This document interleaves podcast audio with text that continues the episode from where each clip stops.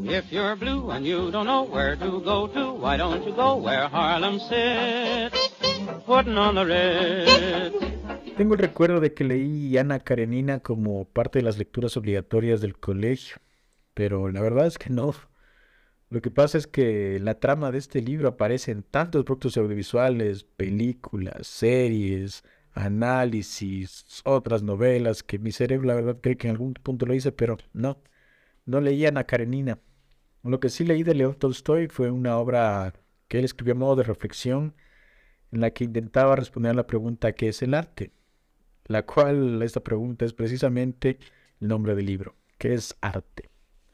Bueno, después de leerlo me di cuenta que comparto muchas de las ideas de Tolstoy, las que él expone en este libro. Por ejemplo, el arte no es igual a belleza ni tampoco es igual a placer. Con muchas veces la gente cree que el arte es algo que debe ser hermoso, algo que debe causarnos placer. Pero no, arte más bien es una suerte de subjetividad que pretende transmitir emociones y nos invita a abrazarlas sin necesidad de que estemos clasificándolas como esta emoción es buena, esta emoción es mala. Voy a citar al autor textualmente y él dice, no todo lo que comemos nos gusta, no todo lo que nos gusta es bueno.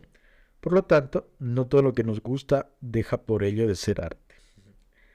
Bueno, lamentablemente no todas las emociones pueden ser definidas. Sin más lejos, yo no puedo saber si el amor que siento por mi pareja es el mismo sentimiento que ella siente por mí. Y ojo, no me refiero a intensidad, sino a una definición más pragmática. ¿Qué es el amor? Pregúntense ustedes eso. ¿Acaso tiene un significado universal que nos satisfaga a todos? Yo creo que no. Ni siquiera podemos coincidir en que este sentimiento, esta emoción sea la más importante de todas. Miren, más lejos, muchas de las obras más interesantes que se han hecho en el mundo fueron realizadas cuando el autor pasaba por momentos complicados, por periodos de depresión o tristeza. Así que un sentimiento con esa fuerza creadora no necesariamente tiene que ser malo, o al menos es lo que yo pienso. El arte produce más bien una conexión emocional entre quien la hace y quien la observa. Cada uno, cada una de estas partes, presenta sus intenciones y plasma su personalidad al momento de crearla o interpretarla. Es decir, si yo pinto un cuadro, yo estoy sintiendo algo al momento de hacerlo y cuando la persona ve ese cuadro, también va a poner en esa obra mucho de lo que él siente en el momento de interpretarla. Así que se convierte en un proceso bastante complejo. Incluso, incluso si la obra te deja indiferente, digamos, no podríamos decir que entonces no es arte como tal, sino que pensemos en la complejidad de convertir en algo físico, tangible, aquello que tenemos en el interior que no podemos entender y mucho menos explicar con palabras, peor aún con una obra de arte, esas emociones ocultas que no sabemos ni por qué están ahí. Al final esto se reduce a que solo podrías comprender el mensaje de esta obra siempre y cuando encaje en tu subjetividad. Y bueno, no pretendo llegar más allá en la definición del arte porque este es un debate en la que muchas personas más capacitadas que yo han fracasado o siguen en la lucha Así que prefiero más bien remontarme un poquito al pasado para dejar de lado este concepto actual que estábamos discutiendo y centrarnos en los orígenes. Miren, en tiempos de Grecia, hablando obviamente de, Occidente, eh, anteriormente la palabra arte, que venía del vocablo ars, más bien denominaba un saber hacer. Eso era lo que era el arte en ese entonces, un saber hacer. Es decir, algo que ustedes adquirían mediante la práctica y el aprendizaje. Así que ser pintor o escultor eran solo oficios que encajaban dentro de esta definición. Mucho después, y luego de una evolución compleja y larga de explicar, al menos en este, en este apartado, si es que se acuñó el término bellas artes. Esto fue más o menos en los 1700 de la mano de un filósofo francés, Charles Batiux, Batiux, como sea. En fin, él fue el que puso el nombre de bellas artes a ciertas disciplinas. Pero bueno, yo creo que a partir de aquí es que la humanidad vinculó el arte con lo bello, pero solo hasta el momento en que les toca calificar algo que no les gusta, porque lo que consideran feo, entonces eso no es arte. Y ahí es cuando empiezan muchísimos debates.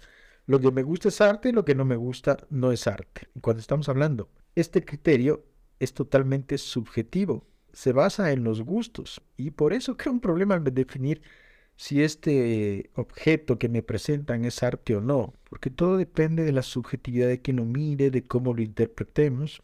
Así que voy a tratar de más bien dar unas pautas para ver si podemos identificar lo que podría ser arte.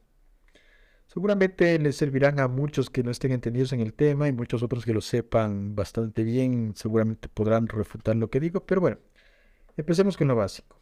Yo creo que si el sentido de crear un objeto es venderlo, entonces eso no puede ser arte como tal, ya que no está transmitiendo nada.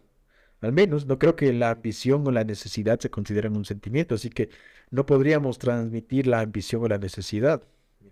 Dicho esto, bien yo podría comprar un cuadro de un bonito paisaje solo porque quiero que la pared no se vea tan vacía. O ponerme a escuchar música de esta que sale en las radios y que es bastante popular solo porque quiero bailar y desconectar.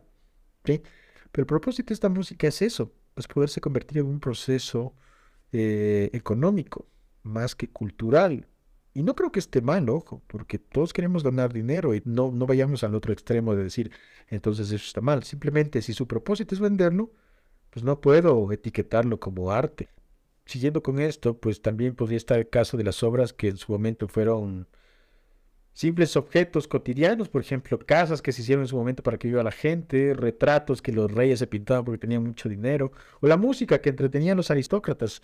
En su momento no era arte como tal, simplemente era un oficio por el que se pagaban, pero luego de un proceso de resignificación a lo largo del tiempo, es que hoy en día lo consideramos arte. Por ejemplo, sin ir más lejos, la música punk en su momento cuando salió Nadie lo consideraba arte, creían que era un atentado a la música, sin embargo, hoy se ha reivindicado y nadie duda de que sea parte de las artes.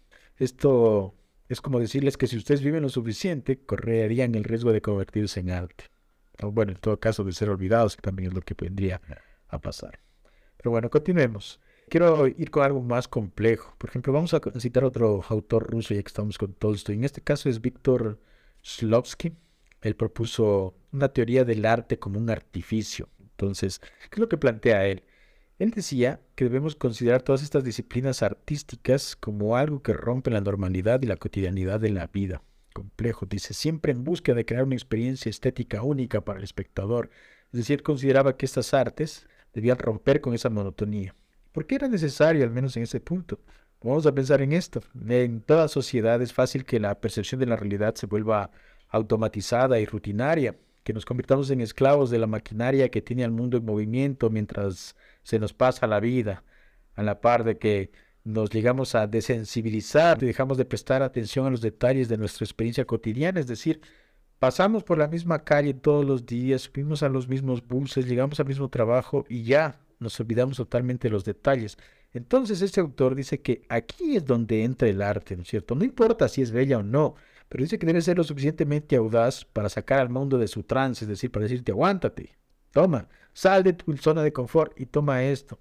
Sin ir más lejos, les pongo el ejemplo de Duchamp, que él en su momento, harto de las, de las típicas esculturas que se estaban dando, él simplemente cogió un urinal, un urinario de los que se encuentran en cualquier baño, lo puso en un pedestal, lo firmó y pues se convirtió en una escultura contemporánea.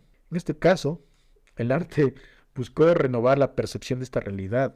La presentó de una manera novedosa para ese entonces y diferente, con el objetivo de que la gente vea en lo familiar algo completamente nuevo. Imagínense sacar un urinario del baño y ponerlo en una galería, prácticamente que cambió la experiencia, independientemente si estén o no de acuerdo con este ejercicio creativo. Pero bueno, aunque también hay gente que dice que Duchamp se robó esa idea de otro autor, pero bueno, eso es otro tema que no viene al caso. Este concepto por mala suerte se malinterpretó y se exageró al punto de que ahora muchas obras simplemente pretenden escandalizar. Tratan de proponer algo que saben que va a causar polémica, entonces no tiene pretensiones artísticas, sino que simplemente dicen, bueno, pongamos un tema tabú, lo ponemos de frente y entonces un montón de gente se va a escandalizar. Y ahí es cuando se rompió un poco este propósito artístico y es por eso que ahora pueden ustedes vender vasos medio vacíos de aguas en miles de dólares. Y ojo, no quiero quitar mérito al artístico, al autor de estas obras, tampoco creo que haya sido su intención. No lo sé, de pronto sí lo hicieron por solo vender, de pronto sí es su intención artística, ¿quién soy yo para juzgar? Pero yo creo que la culpa más que el artista como tal la tiene el mercado de arte que permite que estas cosas sucedan. Cuando no el, el dinero arruinando las cosas. Imagínense esto, si es que me van a pagar a mí miles de dólares por una cosa que va a escandalizar y que no tenga sentido ni pretensiones artísticas, pues simplemente la gente lo hace. Es que no somos tontos. Mira, ¿a quién le va a disgustar la idea de vender en miles de dólares, por ejemplo, un sándwich que ustedes no se van a comer Y entonces viene un iluminado y dice, voy a subjetivizar esto, voy a ver cosas que como tú mismo como autor ni siquiera te has planteado, pero te doy 100 mil dólares por esto. Yo creo que nadie va a decir, no, no, no, gracias por el dinero. Nada, te lo inventas, ya, yo que sé, te inventas una historia larga de por qué ese sándwich es arte y bla, bla, bla. Como les digo, el problema está en el mercado del arte, no en los artistas como tal. Pero bueno, eso por otro lado, vámonos un poco más aparte, porque también hay otro problema al momento de definir qué es y qué no es arte, es por la confusión con el lenguaje, miren. La palabra arte deja de ser un sustantivo que denota la manifestación de la actividad humana mediante la cual se interpreta lo real o se plasma lo imaginado con recursos plásticos, lingüísticos o sonoros, eso me lo saqué de la RAE, para empezar a usarse indiscriminadamente como un adjetivo, es decir, dejamos el arte como sustantivo y lo convertimos en un adjetivo calificativo en el que nosotros podemos decirle a las cosas si son bellas y placenteras, entonces son artísticas. Contrario a lo que decía Tolstoy, es decir, por ejemplo, si veo algo muy bonito, entonces eso es arte. Si alguien hace algo que me causa placer, pues eso también es un artista en ese aspecto. ¿Se dan cuenta? Y es lo que yo les digo, se ponen a decir cosas como, ay, este platillo que me estoy comiendo es todo un arte. Eres un artista cuando curas los dientes. O hay que ver el arte con el que ese gatito atrapa ratos. Es decir, le cambiamos el concepto de una introspección subjetiva emocional que tiene el arte por simplemente un halago sin mayores pretensiones. Aunque bueno, también lingüísticamente, la expresión arte se utiliza también para referirnos a esos procesos manuales que requieren de la aplicación de reglas o técnicas específicas, orientadas no al disfrute de los sentidos. Por ejemplo, las artes culinarias, esto se les dice artes culinarias, pese a que no están calificadas como bellas artes, pero caben en esa definición. Pues ya ven lo complejo que se pone todo esto. Y yo que solo quería explicar qué se puede considerar qué no. Bueno, vamos a concentrarnos. Bueno, al menos en la sociedad en la que vivimos, ya que, por ejemplo, mis paisanos aquí, donde yo vivo, pueden considerar arte algo, pero seguramente eso que nosotros consideramos arte podría ser vulgar y ofensivo para los habitantes de cualquier otro lugar recóndito del mundo. Y es lo que trae el hecho de que la construcción de la cultura que nosotros tenemos se hace en función de la sociedad en la que se desarrolla. Es verdad, la cultura depende mucho de en qué sociedad se desarrolla. Por ejemplo, el Ecuador de hoy, país donde vivo, es totalmente distinto al Ecuador de hace 100 años. No se parecen en mucho, se parecen muy pocas cosas porque solo en el territorio, y aún así el territorio ha variado bastante. Cada uno de estos dos Ecuadores que yo planteo tiene su propia subjetividad, por ende definen, definieron el arte o están definiendo el arte de acuerdo a la época, a la cultura en la que estaban, a la gente que tenían, a la moda, las experiencias, es decir, a todo eso definía el arte de cada uno de estos dos hipotéticos ecuadores. Pero bueno, en fin, no quiero alargar esto, tampoco quiero proponer unos límites que deban ustedes respetar, pero lo que sí espero es que la próxima vez mediten bien antes de hablar de esto, porque miren, si todo es considerado arte, entonces el término arte pierde su significado específico y se vuelve demasiado amplio y genérico. En lugar de ser un juez y verdugo del arte, mejor prefiero que te plantees usar tu imaginación y creatividad para convertir ese sentimiento oculto que nada puede curar, que te está atormentando y lo conviertes en una bella obra de arte o en una horrible obra de arte que impresione a la gente y lo saque de su zona de confort. Usa el medio que prefieras, pinta, baila, canta, que no te importe si otros critican tu intención artística. Después de todo, tú sabes que lo es, es cierto? Y puede que de pronto el tiempo te dé la razón, o mucho mejor, algún intelectual te quiera ofrecer miles de dólares por ello.